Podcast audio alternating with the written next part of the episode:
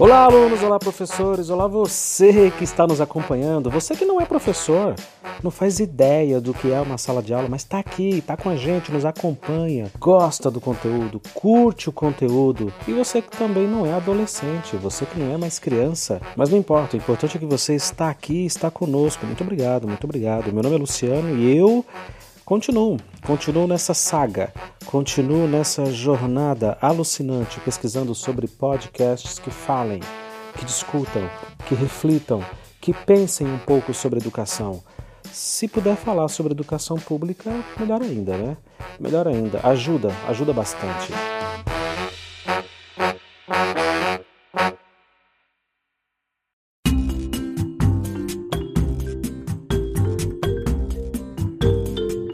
Aproveito para agradecer as inúmeras e inúmeras mensagens que recebi sobre os episódios 12, 14 e 16, que são os episódios que deram origem a essa série toda de podcast resposta.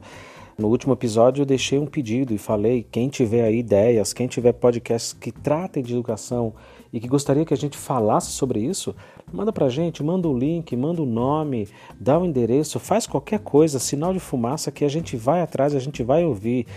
E olha, são muitas coisas, é muita coisa. E vamos organizar aqui devagarzinho para ver se a gente consegue dar conta de tanto podcast que apareceu. Bom, nesse episódio a gente vai falar exatamente de três, três podcasts. Eles são pequenininhos, então acho que vale a pena condensá-los num único episódio aqui com a gente. Uh, o primeiro é o Dead Talks. É um podcast feito pelo Marcelo Cafieiro ou pelo menos narrado por ele, que já traz no título a seguinte pergunta: Devo matricular o meu filho em escola pública ou particular? É um tema interessante, é um episódio curtinho, tem poucos minutos, então vale a pena a gente ouvir e discutir sobre o que o Marcelo aborda nesse episódio. Um outro podcast muito legal também, que eu não fazia a menor ideia que existia e está aí nas plataformas digitais, nos principais agregadores de podcasts, é um muito interessante chamado Números Sem Espinhas. E o título do podcast, do episódio em si que a gente vai ouvir, A Escola Pública Está de Baixa. Sim, sim, é um podcast lá de Portugal. Os caras estão discutindo, assim como nós, as dificuldades e as agruras da escola pública. Acredite, problemas de cá também são problemas de lá. E o terceiro episódio que a gente vai juntar aqui, que a gente vai discutir, é o Rio Mais Limpo, com o jornalista André Trigueiro, da CBN Rio. É um episódio muito bacana, pequenininho também, em que ele diz, lá no título do episódio, a escola tem que estar preparada com uma escuta amorosa para os adolescentes. Então vamos lá, toca o barco, segue o fluxo. Começando pelo Dead Talks. Devo matricular meu filho em uma escola pública ou particular?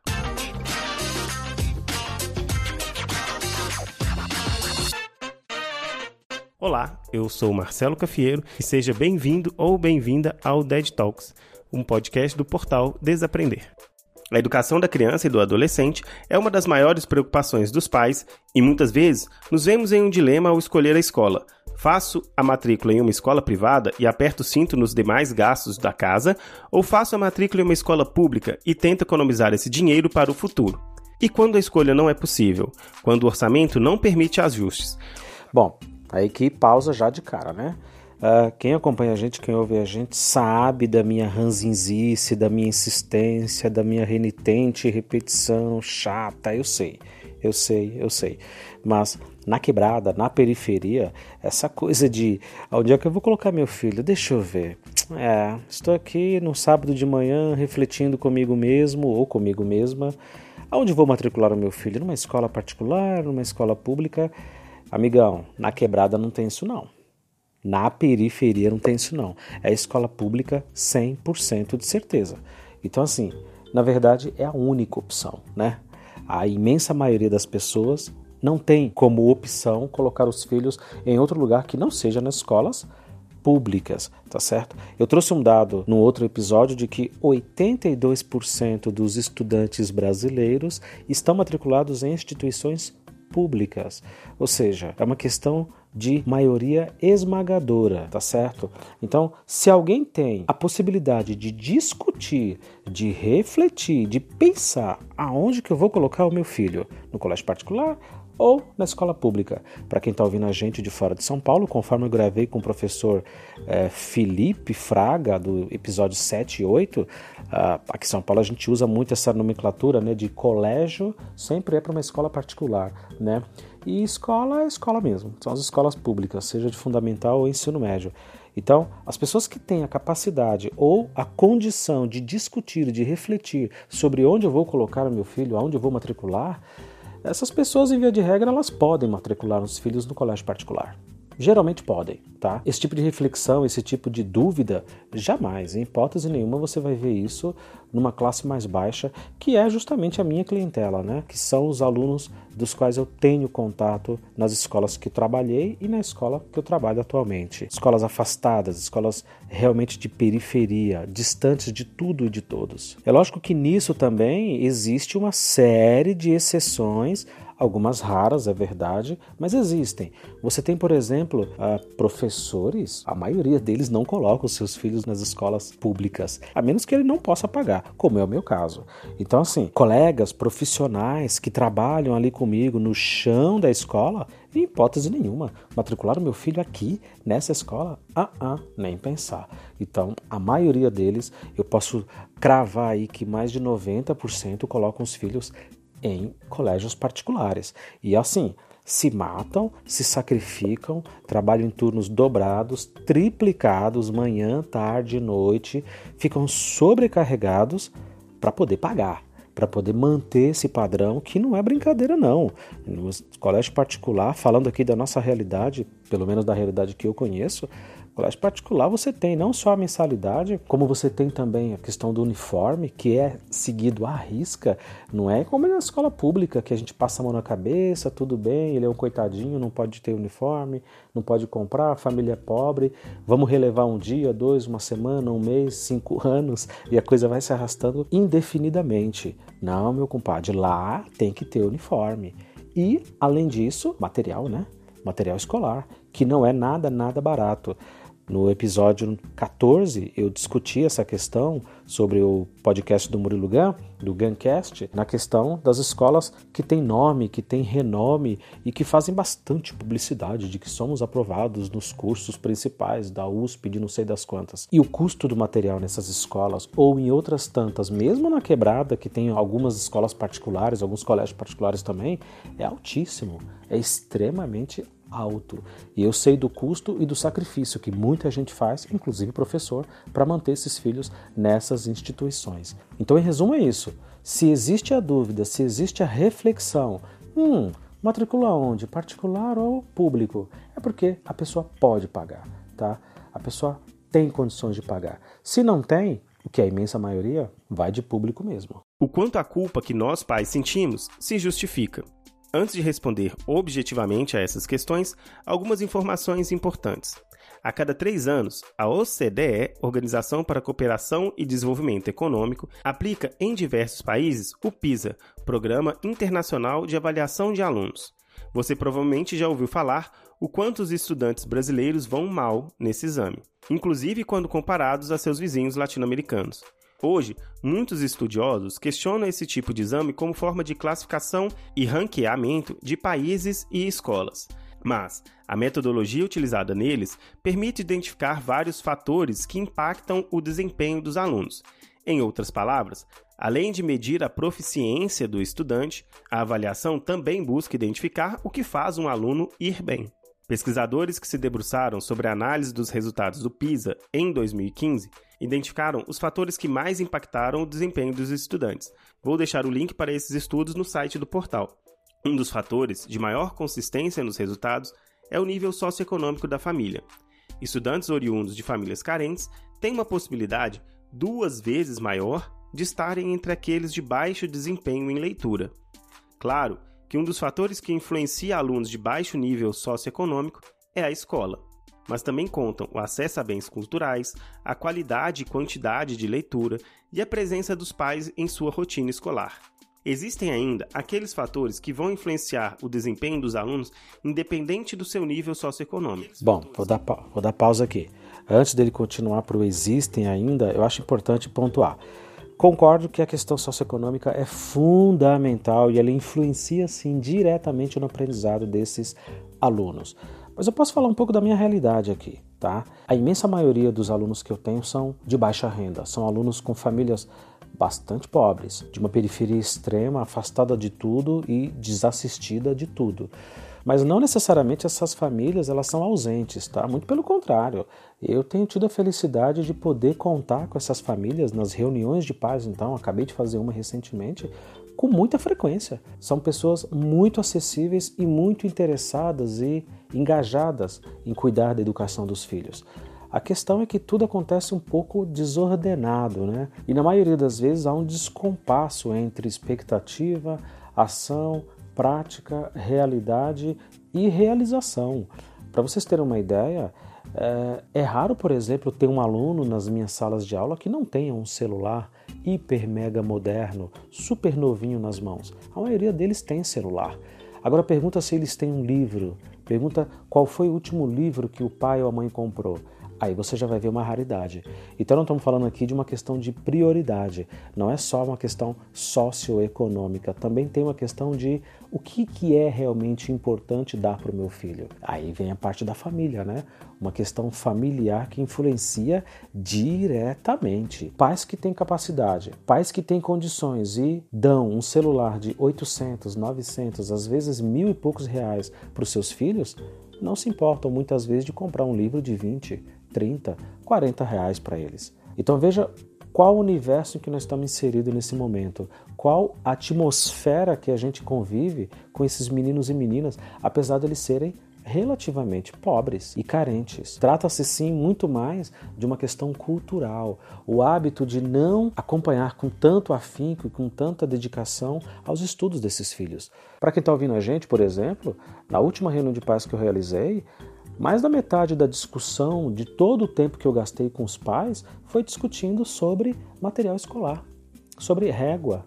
Os alunos não trazem as réguas, e eu sei que eles têm réguas. Os alunos não trazem borracha, lápis, caneta, sabe? Uma coisa que é básica né? Por quê? Porque há um desleixo, há um descuido, há uma desatenção e há, na maioria das vezes, até uma certa falta de compromisso mesmo, de, poxa, vou para a escola e vou levar todo o meu material, todos os equipamentos, todas as ferramentas que eu preciso para trabalhar em sala de aula. Ah, não, não vou levar não. Vou levar o celular, algumas coisas da mochila e só na hora que o professor pergunta: cadê seu lápis? Cadê sua régua? Ah, esqueci, perdi, quebrou, roubaram? Não tenho.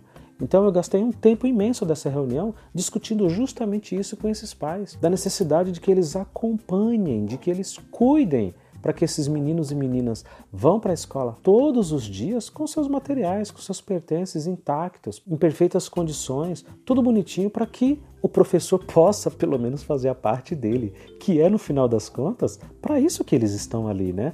Para ter algum tipo de conhecimento, para saírem daquele dia, daquela aula, daquele momento um pouquinho melhores do que entraram, sabe? Então veja aí o grau de dificuldade que a gente está. Concordo, a questão socioeconômica influencia muito mas, mesmo que não fosse uma questão de grana, também seria uma questão de foco, né? de importância, de prioridade. Entre esses, aproximadamente 40% estão nas mãos da escola. Isso quer dizer que outros 60% estão no ambiente familiar. Os fatores mais relevantes são o próprio ambiente familiar e a mentalidade motivacional definida pelo aluno, ou seja, a maior parte das variáveis que impactam o desempenho dos alunos está nas nossas mãos, nas mãos da família. É isso aí. Outra pausa. Bom, essa parte eu não tinha ouvido e encaixou perfeitamente com o que eu acabei de dizer. Mais da metade do percentual aí que a gente pode calcular ou estimar do aprendizado desses meninos e meninas depende das famílias, né? Depende do estímulo que eles recebem em casa, do incentivo que eles têm dos seus familiares, da questão da leitura que tem que ser ofertada, né? que tem que ser estimulado, que tem que ser incentivado, e todo esse ambiente, todo esse convívio se traduzindo em conhecimento. Vem cá, o que foi que você fez na escola? hoje. Ah, você falou daquela professora, como é que foi essa aula? E qual é o professor que você mais gosta? Qual é a matéria que você mais gosta? Né? Em outros episódios eu cheguei até a comentar que rola uma surpresa muito grande de alguns pais, alguns não, modéstia à parte, muitos pais, quando vem me procurar dizer, olha, o meu filho chegou em casa falando que essa é a melhor matéria, que essa é a melhor aula. E na minha época eu detestava matemática, eu odiava matemática. E eu estou muito surpresa, muito surpreso que ele adore, que ela adore matemática. Quer dizer, então veja vocês o meio que eu estou inserido. Vejam vocês qual que é a realidade aqui. É de uma régua muito rasa, infelizmente, em que os pais se surpreendem que os filhos gostem de matemática, que os pais se surpreendem que os filhos gostem de poesia, né? Ou de criar mapas, gráficos, tabelas, ou de falar sobre a Segunda Guerra Mundial e a invasão da Normandia. Então você perceba, é muito difícil e precisa que as famílias estejam próximas, não para brigar, não para reclamar, mas também para colaborar, principalmente porque é dos filhos deles que nós estamos falando, né? Alguns outros dados importantes para orientar a sua escolha. Nos anos iniciais, do primeiro ao quinto ano, especialmente nas grandes cidades, o desempenho dos estudantes da rede pública é próximo do das escolas da rede privada. Os alunos aprendem de maneira satisfatória as habilidades esperadas para esse nível de ensino na grande maioria das escolas. Se considerarmos que as escolas públicas atendem justamente alunos de menor nível socioeconômico, o impacto que essas instituições causam nos alunos pode ser, às vezes, maiores do que as escolas particulares. Espera um pouco, espera um pouco, vamos voltar. Aqui ele tem um comparativo de que nos anos iniciais os resultados de aprendizagem entre escolas particulares e escolas públicas têm uma certa paridade, né? São resultados bem semelhantes, bem parecidos.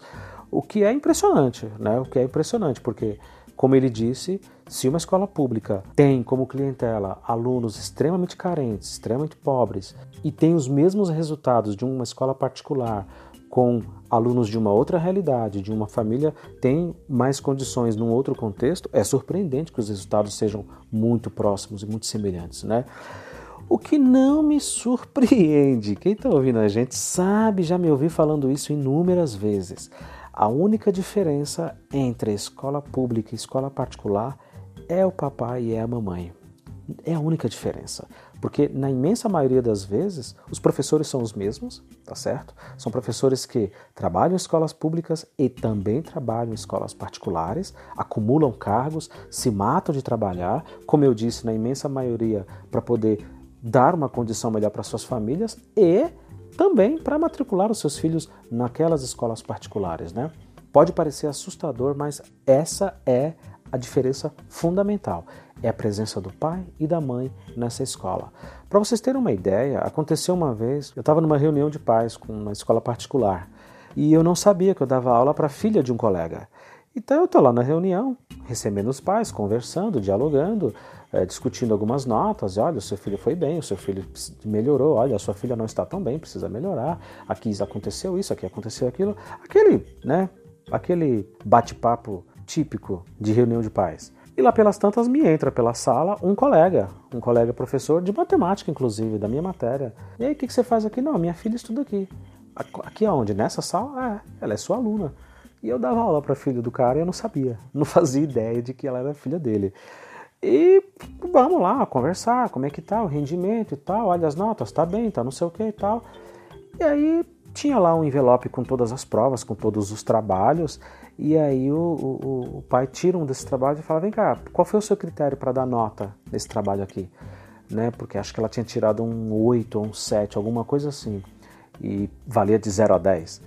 E tá, e esse outro aqui, qual foi o seu critério? Tá, e esse daqui, por que, que você fez isso? Por que, por que, que essa nota não foi um pouquinho melhor? O que, que você acha que faltou? E questionando, esmiuçando ali na prática o rendimento da filha, né? Aonde poderia ter chegado, o que faltou, o que deixou de faltar, como é que tá, se conversa muito, não conversa, ela se dedica às lições de casa e tal. E aquilo foi surpreendente, foi fantástico. Ah, por motivos óbvios, eu não vou dizer o nome do colega, mas Basta dizer que, na escola pública que nós trabalhávamos no outro período, ele era uma outra pessoa. ele era um péssimo profissional. Ele realmente não levava tão a sério na instituição pública como ele levava na instituição particular quando se tratava da filha dele. Então veja só, como a gente está lidando aí com mundos diversos e discrepantes, né? Então aqui eu sou uma coisa, lá eu sou outra. Uma única pessoa consegue ser duas, né? Ela consegue ser um pai, um chefe de família atuante, que cobra, que verifica, que está presente. Mas na outra ponta, quando ele precisa ser professor, é, a coisa não é tão eficiente assim, já não é tão exigente e tão criterioso quanto a gente gostaria que fosse, não é mesmo? O que é bastante decepcionante, diga-se de passagem. Eu, inclusive, vi esse mesmo professor inúmeras e inúmeras vezes nos anos em que nós trabalhamos ali e dividimos pelo menos tive a infelicidade de dividir o ambiente de trabalho, resmungando muitas e muitas vezes do Estado, porque este governo, porque isso, porque aquilo, e inclusive de tratar pais de alunos mal, de tratar alunos e alunas mal, porque é lógico, né? A filha dele não estudava ali, então ele podia tratar os filhos dos outros mal. Então veja como a coisa é discrepante, e lá na escola particular, o que muda são os pais e as mães presentes, cobrando, acompanhando, Afinal de contas, o boleto chega, né? E todo quinto dia útil é preciso pagar, é preciso saldar essa dívida e garantir que o filho tenha uma escola digna, particular, paga para estudar, né? Já na escola pública a gente tem quase que uma ausência total, não é o meu caso nesses últimos anos, felizmente, mas quase que uma ausência total dessas famílias discutindo, é, questionando, abordando, é, se oferecendo para colaborar, para ajudar, para acompanhar a educação dos próprios filhos. São mundos diferentes justamente por causa da ausência das famílias, pura e simplesmente. Por fim, não é possível responder por você a pergunta desse episódio, mas posso deixar algumas ponderações. Independente da escola, a participação e influência da família será fundamental para o desempenho do aluno. Caso o pagamento de uma escola particular exija ajustes em sua organização, a julgar pelos resultados das escolas, seria melhor a criança frequentar uma escola pública nos anos iniciais, enquanto você faz uma reserva para pagar uma escola particular nos anos finais do ensino fundamental, do sexto ao nono ano, e no ensino médio. Se você gostou desse episódio, não esqueça de compartilhar com os amigos. Envie para aquele pai ou mãe que você conhece. Você também pode entrar no nosso grupo de transmissão do WhatsApp e receber os arquivos de episódios novos em bit.ly barra. Pode também assinar o podcast em seu agregador favorito ou nos seguir no WhatsApp. Não esqueça também de conferir o Entre Fraldas se quiser escutar uma discussão mais longa. E o Dead Talks tem o apoio do Sem Choro, um portal com indicações de escolas, restaurantes, lojas e tudo para você e para a sua criança. E lá você também encontra um clube de vantagens com descontos exclusivos. Confira em semchoro.com.br. Um abraço e até o próximo episódio. É isso aí, Marcelo Cafiero, do Dead Talks. Episódio interessante, discutindo aí, segundo a opinião dele, os prós e contras entre escolher uma escola pública e uma escola particular. É importante registrar também que, além da diferença básica que há entre uma instituição e outra, que é a presença, quase que onipresença das famílias, aquela parceria forte, firme que a gente tanto precisa, nós professores tanto precisamos, é lógico que a questão da estrutura é fundamental, né? E as escolas particulares elas têm, sim, em via de regra, uma estrutura muito melhor, mas assim, muito melhor. O que me leva a uma outra questão super interessante. A classe média ela deveria voltar para a escola pública. Ela deveria estar na escola pública e investir um pouco do seu tempo e, por que não, o seu dinheiro, talvez nem tanto que ela pagaria numa escola particular, na associação de pais e mestres, uma colaboração, uma parceria, um trabalho coletivo junto aos professores e ao diretor dessa escola. Você imagina dezenas e dezenas de pais de classe média colocando seus filhos numa mesma escola pública, se organizando junto a professores engajados, junto a diretores conscientes e que gostam do que fazem e que entendem e dominam aquilo que fazem. Imagina o quanto aquela escola pública não melhoraria. Sabe, existe uma série de maneiras para que esses pais e essas mães possam ajudar a melhorar a escola. E que a gente não tenha, de uma vez por todas, apenas alunas e alunos muito carentes no mesmo ambiente escolar, e sim uma pluralidade que seria mais interessante. A classe média hoje, dentro da escola pública, faz uma falta que vocês nem imaginam. Eu não me lembro, por exemplo, de ter recebido ou de ter visto a Associação de Pais e Mestres das escolas que eu trabalhei nos últimos anos receber nenhum tipo de doação, porque não existe esse tipo de doação. Agora você pensa, esse mesmo engajamento e essa mesma cobrança, essa mesma parceria que os pais têm com o colégio particular, se houvesse numa escola pública toda essa grana que os pais investem, com a devida razão e com a devida importância, é claro, nas escolas particulares, se pelo menos uma fração desse valor fosse destinado à Associação de Pais e Mestres, à APM, para colaborar com a escola, para criar campanhas, para criar métodos, vamos lá, pintar a escola, vamos um ambiente escolar melhor, para colaborar, para dar opinião, olha, por que é que a gente não faz uma biblioteca ali, naquela outra sala? Ah, nós temos aqui uma série de pais que são habilidosos, que conseguem fazer trabalhos manuais e eles gostariam de fazer uma oficina, de fazer um treinamento, de dar uma aula de reforço, de cálculo, de exatas, de, de escrita, de correção, de leitura, de gramática. Sabe, se a classe média tivesse a consciência de se voltar para a escola pública e dar esse apoio para a gente, seria formidável. Seria realmente formidável.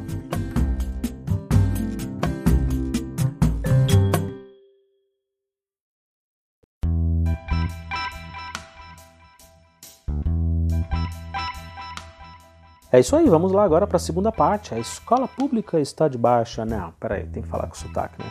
A escola pública está de baixa, do Números Sem Espinhas.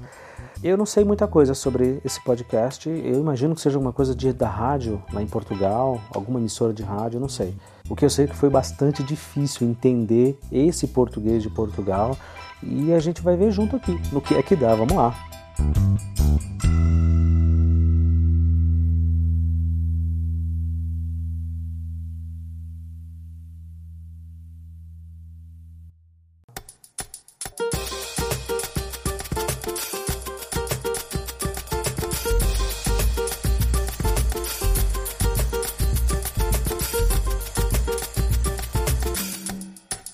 Isabel, falámos imenso aqui em Portugal a semana passada sobre educação uh, e eu acho que uh, vamos voltar mesmo a esse tema. As escolas perderam 25 mil alunos no ano, mas há menos chumbos. Portanto, temos aqui um clássico de números com espinhas. Vamos lá, vamos lá, vamos com calma. Então, ela está dizendo aqui que, para quem não consegue acompanhar, como eu, tive que ouvir mais de uma vez, as escolas perderam 25 mil alunos. E aí ela está dizendo que é um clássico número sem espinhas, né? É um número aqui realmente para se discutir. Acho que é esse o tema do podcast deles, não tenho certeza. Uh, quanto menos eu ouvir, melhor, porque a gente ouve junto aqui, vai acompanhando junto e vai discutindo junto. Uh, para eles, parece que é um problema perder 25 mil alunos. Não sei, acho que é isso. Vamos ver. Uh, temos um bom número que é parte do maior sucesso escolar, temos um mau número, sobretudo por razões demográficas, estamos uh, a, perder, a perder alunos. Eu achei que este tema era mesmo para si. Uh, e este tema uh, veio associar depois a um outro, que foi um estudo sobre a equidade no acesso ao ensino superior, que revela que os filhos de pais com uma escolaridade mais alta têm mais probabilidade de estar nos cursos de maior prestígio e de maior empregabilidade, muitas vezes, do que os filhos de pais com uh, poucas habilitações literárias. Opa, opa, pausa. Olha aí, olha aí. Que baita coincidência, quem diria, né? Do outro lado do Atlântico, problemas iguais, soluções iguais. Uh, estudantes que vêm de famílias com uma situação econômica, social um pouco melhor, têm mais condições de uh, ascenderem academicamente, de entrar em cursos mais concorridos e tem mais facilidade de acesso aos melhores cursos do país. É, parece que eu estou vendo algumas semelhanças aí. Vamos lá. E depois aqui surgiu uma confusão muito grande, eu acho que nas opiniões, mesmo no título dos jornais, e nesse sentido estes números têm de facto espinhas, porque uh, associa-se sempre isto a maiores rendimentos económicos.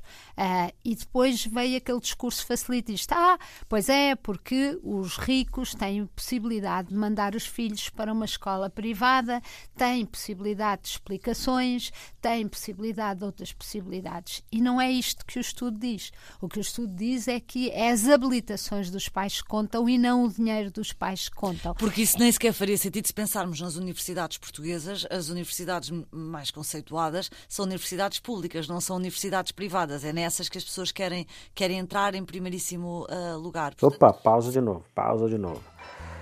É, parece que nós temos muitas semelhanças aqui então. Tanto aqui como lá, as melhores universidades não são as universidades particulares, né? Que surpresa, né? São as universidades públicas, que é justamente onde todo mundo quer entrar, porque são as melhores. Tem os melhores índices, as melhores notas e por aí vai. Uh, outra coisa importante também, que tem uma semelhança aqui. Não necessariamente os pais que têm mais grana têm filhos com melhores aprendizados. Isso não se sustenta segundo essa pesquisa que elas estão aqui discutindo. Né? Os alunos e alunas que têm melhores rendimentos em escola são os alunos que têm pais com maior formação. O que faz todo sentido, né? Pais que têm uma formação um pouco melhor exigem que seus filhos busquem também uma boa formação. Se isso vai acontecer, outros 500, já é uma outra coisa, não sei. Mas é uma regra que parece que faz bastante sentido, sim, do que você imaginar que só porque alguém tem dinheiro e pode pagar uma escola particular, aquele menino, aquela menina vai ter um rendimento melhor. Não, uma coisa não está diretamente ligada à outra, não necessariamente, né? Interessante, interessante que, que dois mundos tão distantes, ligados apenas pela língua ou por questões históricas profundas, tem essas semelhanças também hoje né, na questão educacional. Interessante, gostei. É evidente que os recursos económicos depois estão ligados às habilitações e que isto é tudo um círculo vicioso. Mas o que eu me pergunto, e vi pouca gente perguntar, é então o que é que a escola pública está a fazer para ajudar estes miúdos que partem com uma desvantagem e que uh, para desenvolverem todo o seu potencial para poderem ter, saltar esta, uh, esta carência, barreira natural, esta quase. barreira natural e superarem. E, e eu olho. E, e essa é uma discussão que eu gosto. Essa é uma discussão que eu gosto muito. O que é que a escola pública está fazendo para superar essas imensas e abissais defasagens de aprendizado? Né? A gente ainda está discutindo se vamos colocar computador nas escolas. Né? A gente ainda está discutindo se vai se falar de ideologia de gênero, seja lá o que significa isso, nas escolas. Né? A gente está discutindo coisas que não têm a ver com o chão de escola. A minha discussão, a minha obsessão e a minha reflexão é o aprendizado. Por que é que nós não conseguimos avançar no aprendizado? Por que é que nós não temos alunos e famílias de alunos tão preocupados com o conhecimento, com o aprendizado, com o seu material escolar, tanto quanto eles têm com o celular de última geração no bolso. Percebe? Por que, que algumas prioridades não são tão evidentes e não são tão presentes? Enquanto que, de repente, ostentar uma roupa um pouco melhor, de repente, um tênis um pouco melhor, isso sim faça muito mais sentido nesse contexto para todas essas pessoas. Então, essa é a minha obsessão. Como fazer que coisas importantes sejam de fato importantes? Parece que lá essa discussão, pelo que eu estou vendo aqui, está um pouco mais avançada. Como fazer que as escolas cuidem dessa parte que lhes cabe, que é garantir que esses meninos e meninas tenham mais aprendizado. Olha só, isso é muito legal. Se a gente tivesse uma discussão desse nível aqui, verdadeira, tá? Sincera, honesta, intelectualmente honesta, eu estaria muito, muito feliz. Não é, não é, não é o caso. Não é o caso mesmo com preocupação. Olhe com preocupação, por exemplo, para números que nos dizem que eh, num ano escolar houve quase 15 dias em que eh, as escolas primárias eh, do primeiro ciclo eh, estiveram, muitas delas, fechadas por sucessivas greves ou outros problemas. Eh, levanta-se, por exemplo, a questão de, do absurdo de uma professora que está grávida a escola só pede, só pode pedir a sua substituição a partir do momento em que ela tem o filho, como se não fosse previsível que para lá dos nove meses não vai passar. ah, isso é muito interessante. Uh, poxa vida, olha só, olha só. Olha só, problemas, problemas muito parecidos. Que coisa, que coisa. Então, para quem talvez não tenha pegado aí, o absurdo que ela diz de que uma professora que está grávida só pode conseguir um substituto quando o bebê nasce. Como se já não se soubesse, olha, daqui a tantos meses esse bebê vai nascer, vamos agilizar uma substituta, um substituto, alguém para que fique no lugar dessa pessoa e que possa dar continuidade às suas aulas, aos planos e tudo mais. É, não, não, o substituto só pode ser chamado quando o bebê nasce. Primeiro o bebê nasce, depois a gente chama o substituto. Caramba, a máquina da burocracia, né? Ai, eu não sei se eu fico triste ou feliz, né? Triste por saber que lá também é assim, mas ao mesmo tempo feliz de saber que a gente, que os nossos atrasos aqui, em alguma medida, refletem também atrasos de outros lugares do mundo. Que a gente não é tão estúpido e tão imbecil sozinho. Existem lugares que, como nós, cometem esse tipo de atrocidade, né? Para quem está me ouvindo nesse momento, por exemplo, ah, no estado de São Paulo nós temos uma espécie de premiação, né?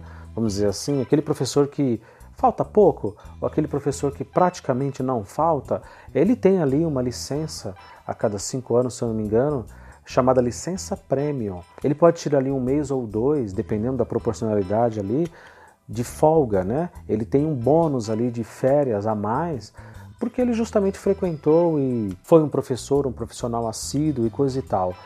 Então o professor tira lá sua licença prêmio, ele não faltou, ele tem direito àquela licença e quem vai substituí-lo? Bom, ninguém. ninguém. Então o Estado ele dá por um lado um incentivo para o profissional que falta muito pouco ou praticamente não falta, né?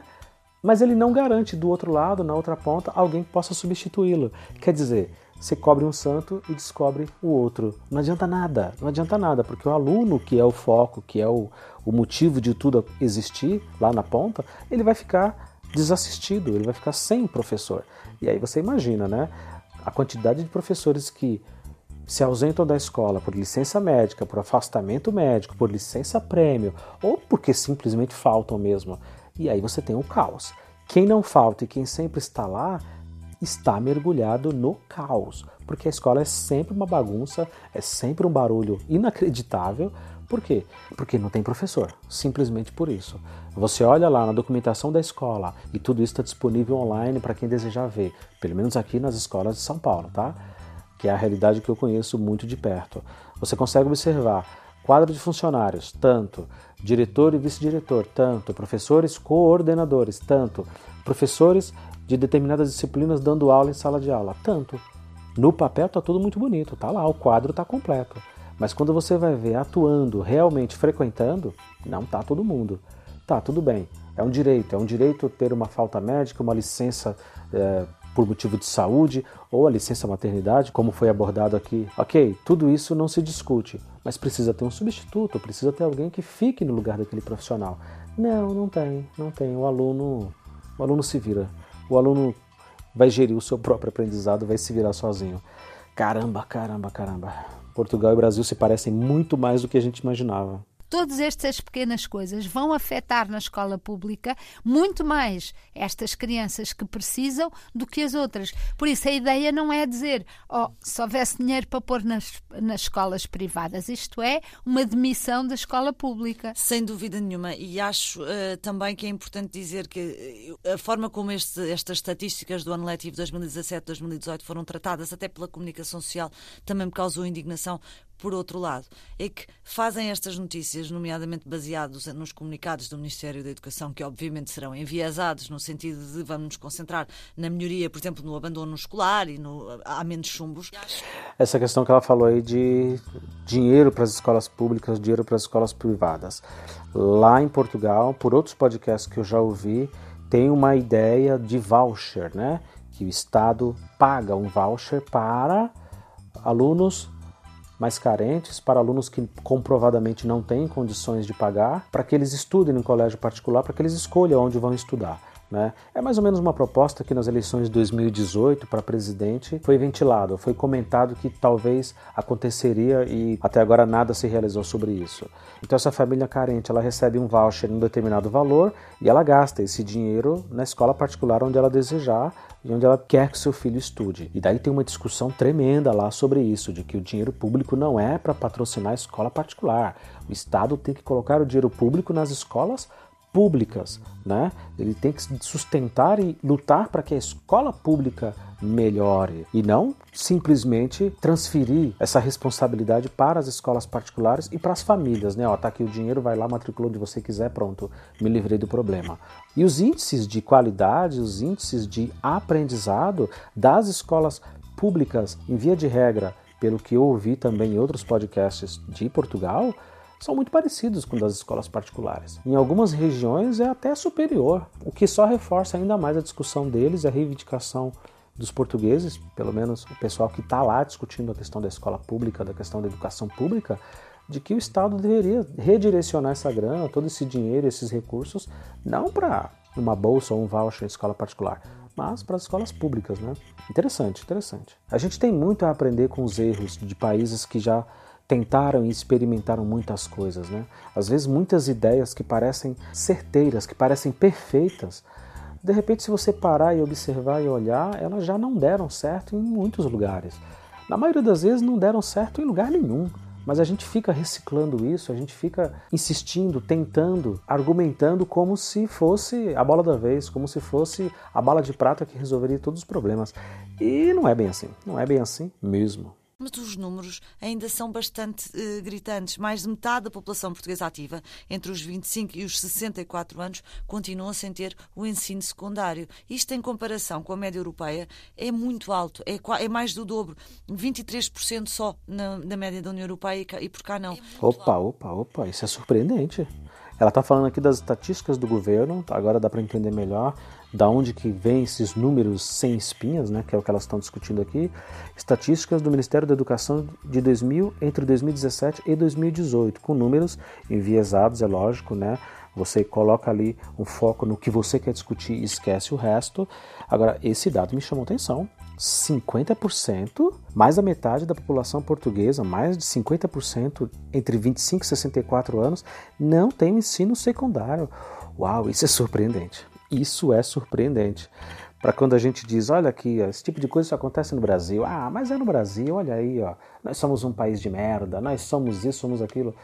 Olha só, temos problemas em muitos e muitos lugares do mundo.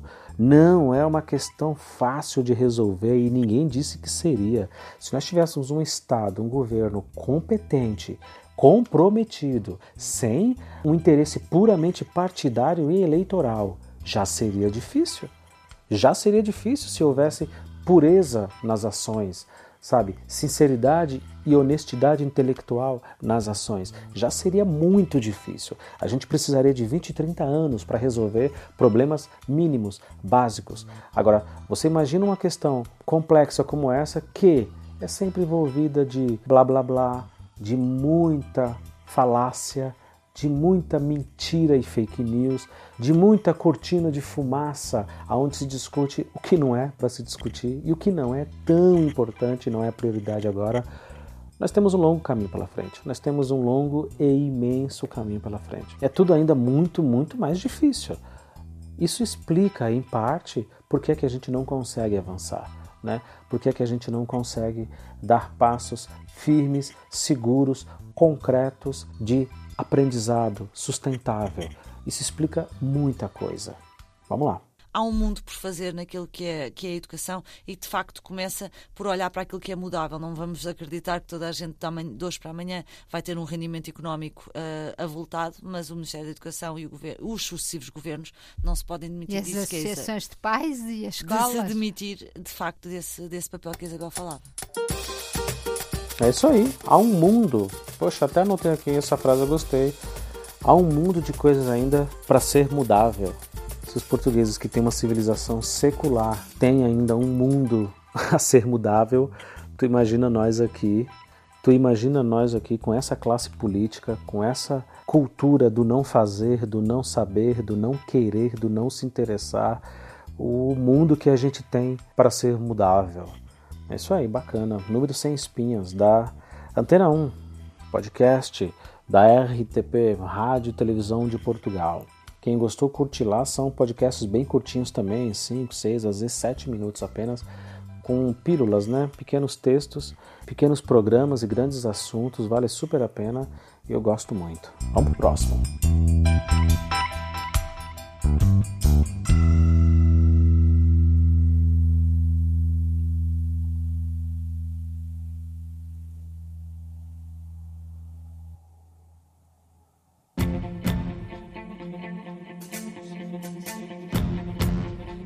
O próximo e último é da CBN, CBN Rio, André Trigueiro. Gosto muito desse cara.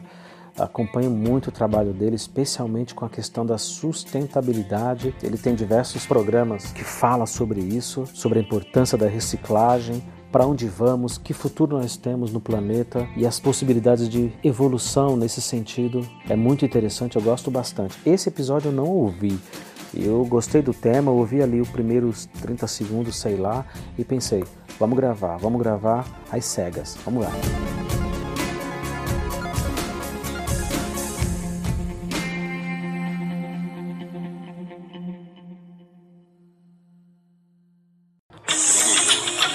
Agora são 7h56. Bom dia, André. André Trigueiro.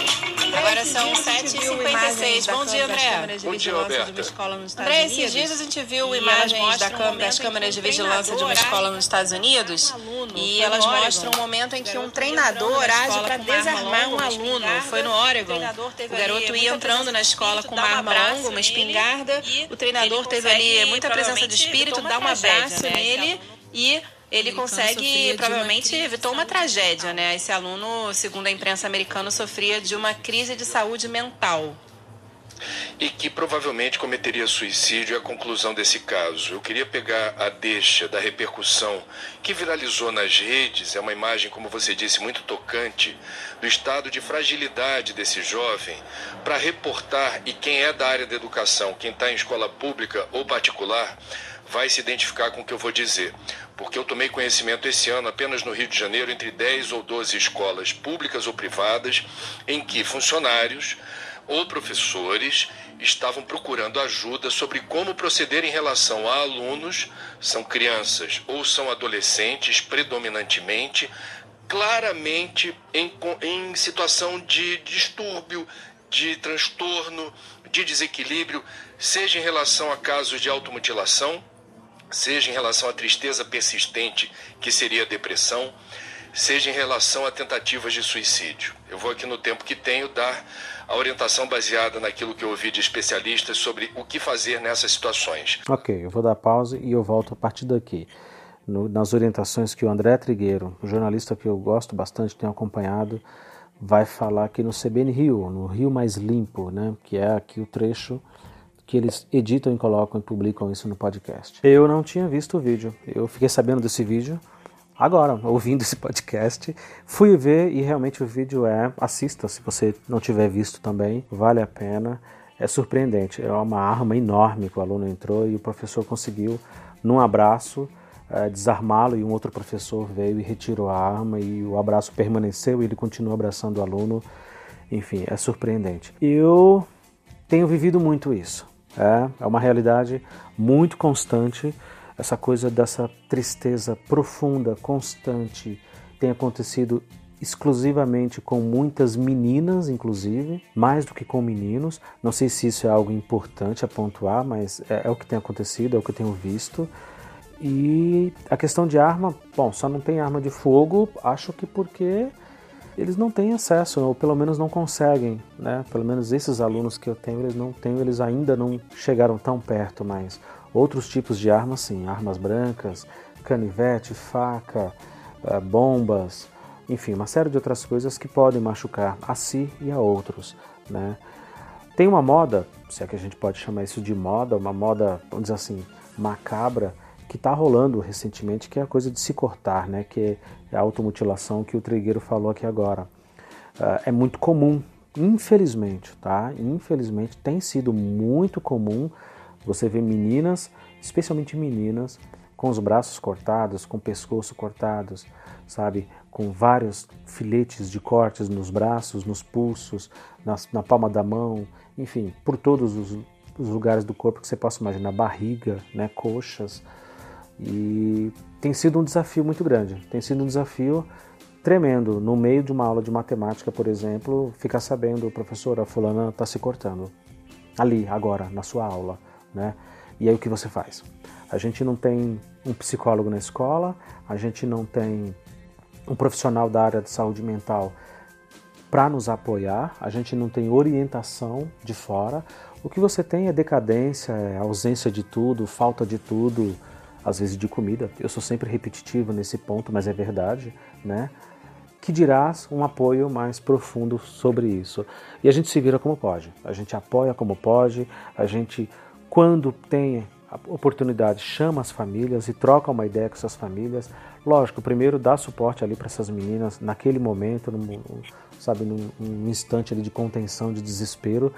Mas a gente meio que não tem preparo para saber lidar com isso, para saber quando que aquilo é para chamar atenção, quando que aquilo é um problema que se reflete de algo vindo de casa, quando que é algo realmente grave ao ponto de ser diagnosticado como depressão, a gente a gente está perdido, a gente está realmente à deriva. Essa aqui é a verdade. Ah, é uma realidade triste, é uma realidade muito muito triste. E a gente tenta resolver isso como pai, que é, como mãe, como parceiro ali desses meninos e meninas, tentando compreender o que é que que é está acontecendo. Eu não me lembro, por exemplo, de na minha época de aluno, estou falando aí dos anos 80 e 1990, de ver ninguém se cortando, de ver ninguém se automutilando. Eu não sei, ou a gente era muito inocente também e não reparava nessas coisas, né? E fingia que não via, ou via e não sabia o que era e também não entendia. Eu não sei, eu não sei. Eu não quero dizer que hoje as coisas estão piores ou melhores. Eu só posso dizer que elas estão mais complexas. As relações estão mais complexas e tá difícil, tá difícil de entender esse mundo. Foi o que eu falei em outra parte. Se o Estado fosse competente, se não houvesse é, desonestidade intelectual, se não houvesse apenas um interesse eleitoreiro, partidário, apenas um interesse de marketing, né? Eu fiz, eu faço, eu aconteço. Se não tivesse isso e fosse um trabalho honesto, já seria difícil do mesmo jeito. Já seria difícil dar conta de milhões e milhões de jovens cujos quais as famílias significativamente abandonam, né? intelectualmente abandonam, às vezes afetivamente abandonam, sabe? Às vezes fisicamente abandonam, né? Você tem alunos que não moram com os pais nem com as mães e são criados por terceiros. Isso impacta diretamente no aprendizado, na postura dele dentro da sala de aula. É uma tristeza, é uma tristeza. Quem ainda não viu o vídeo e estiver interessado, é pequenininho, tem 30 e poucos segundos, não é chocante, não tem nenhuma cena mais forte, é, é recomendável assistir sim, para ajudar a ilustrar, né? Digita lá, aluno armado Oregon, vai vir no, no YouTube facilmente. Vamos seguir para o que o Trigueiro entende e acredita e pode nos dizer das soluções e dos caminhos, né? Que a escola, a instituição, né? Como escola pode lidar com isso. E por que não nós, como família também, né? As escolas precisam, Roberta e ouvintes, estar preparadas para acolher esses jovens. Precisam criar canais de acolhimento, canais de comunicação, mudar a rotina, ter alguém na escola que fique uh, disponível, disponível durante o tempo em que a garotada está estudando ou está no recreio, para ofertar uma escuta atenciosa e amorosa, espalhando cartazes, divulgando dentro da escola de forma muito delicada e sutil esse serviço, né? Pode colocar um cartaz assim: tá de mal com a vida, o dia tá muito difícil, venha conversar com a gente. Coloca lá a sala, deixem aberto, a garotada vai entender do que se trata. Isso precisa mudar a rotina dentro da escola. Essa garotada nem sempre em casa se sente à vontade para desabafar. Uhum. É, se sente à vontade para dizer o que lhe perturba, uh, e podem ser coisas eventualmente muito graves, por exemplo, é, uma frustração amorosa, uma dor de cotovelo no primeiro amor, que o garoto, a menina não sabem como lidar com essa frustração. E que muitas vezes é subestimado em casa, né? O pessoal fala, ah, é bobagem. Não é bobagem. Exato, Roberta. Esse é um problema dos pais. Os pais às vezes não têm muito tempo para trocar com os filhos e os filhos percebem isso e registram essa desatenção, essa indiferença, por vezes como algo também muito doloroso. O que, a escola pode fazer? Escuta e avalia quem exercer essa função vai determinar se aquilo se resolve num papo, se aquilo leva-se ou não para casa é, dos pais desse aluno, ou se a escola tiver como ofertar, e aí deve se reportar aos pais dos alunos, uma orientação psicológica ou eventualmente psiquiátrica ou sugerir o encaminhamento. Apenas rapidamente, a Universidade do Estado do Rio, a UERJ, durante muito tempo ficou famosa por ser um lugar onde, porque é um campus aberto, procurado por pessoas que decidiam se matar. Durante muitos anos, a UERJ negligenciou esse fato e tocou a rotina como se nada tivesse acontecido. De uns anos para cá, isso mudou. E a UERJ resolveu encarar de frente esse problema, instalou telas protetoras nos andares superiores, recebeu e está hospedando uma unidade do Centro de Valorização da Vida, o CVV, espalhou cartazes no campus dizendo: se você está passando por um momento difícil, se você quer desabafar, procure a gente. É o CVV que está no campus da UERJ, criou uma disciplina de arquitetura protetiva, que é justamente essa, para tentar é, evitar que certos lugares continuem sendo procurados por quem esteja é, em desacordo com a própria existência, orientou os guardas patrimoniais que antes não tinham qualquer tipo de instrução sobre como perceber alguma movimentação suspeita. Então veja, são novos tempos, Roberta, uhum. e, e, essa tristeza, esse desânimo, esse desalento já estão aparecendo nas estatísticas na área da saúde mental nessa faixa mais miúda então, os pais podem não estar percebendo em casa, Verdade. mas seus filhos podem estar registrando esses sintomas na escola e a escola tem que estar preparada, Roberta. Escuta atenciosa e amorosa, como você falou, é a chave. Obrigada, André. Até amanhã. Até amanhã. É isso aí, interessante. A gente tem na nossa escola, para quem nos acompanhou e ouviu, o episódio 13 com a Elsa, a nossa psicopedagoga, justamente nessa questão da saúde mental, né? Ela acompanha os alunos com problemas cognitivos, com dificuldades múltiplas, né? Com graus inúmeros de deficiência mental, intelectual, e a gente discutiu bastante isso né, no nosso episódio número 13. Quem não ouviu, ouve lá, é super interessante.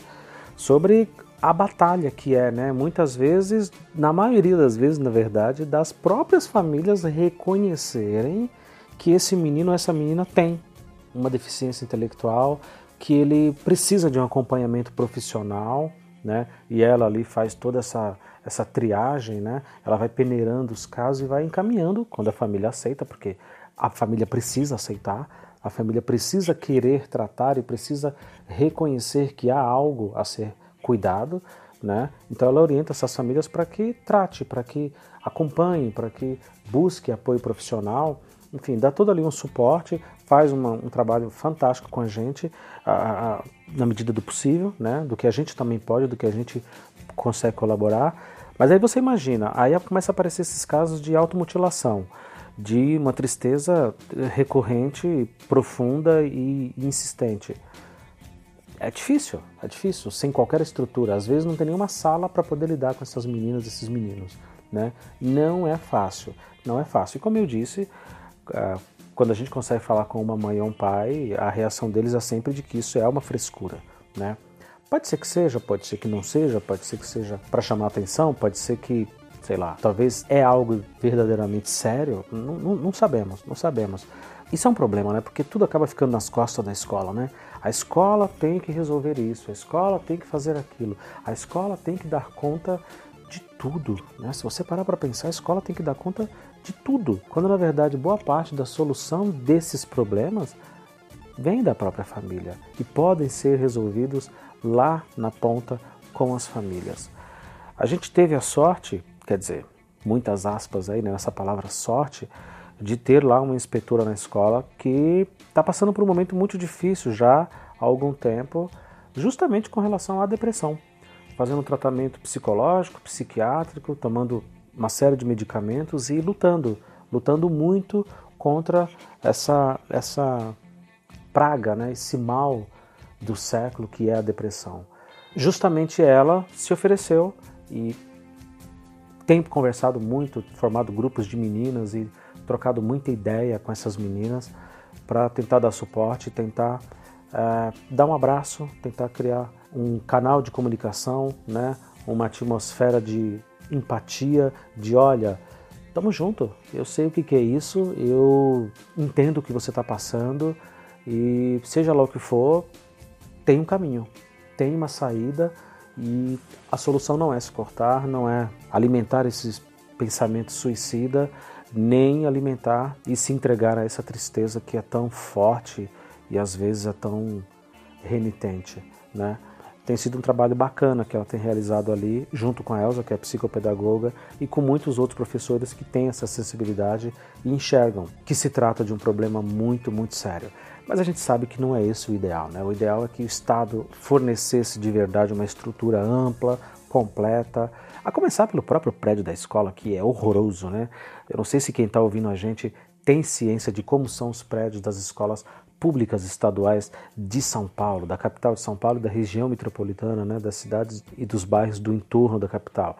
São lugares decrépitos, é uma tristeza. Grades, muitas grades. Às vezes se coloca grades até em pátio, no pátio escolar, o pátio da merenda, onde os alunos vão comer a merenda, tem grade. Coloca grade porque precisa de grade, precisamos de segurança, sabe? Salas de aula que não tem nada, além de uma mesa, cadeira e lousa. Não, coloca a grade porque temos que ter segurança.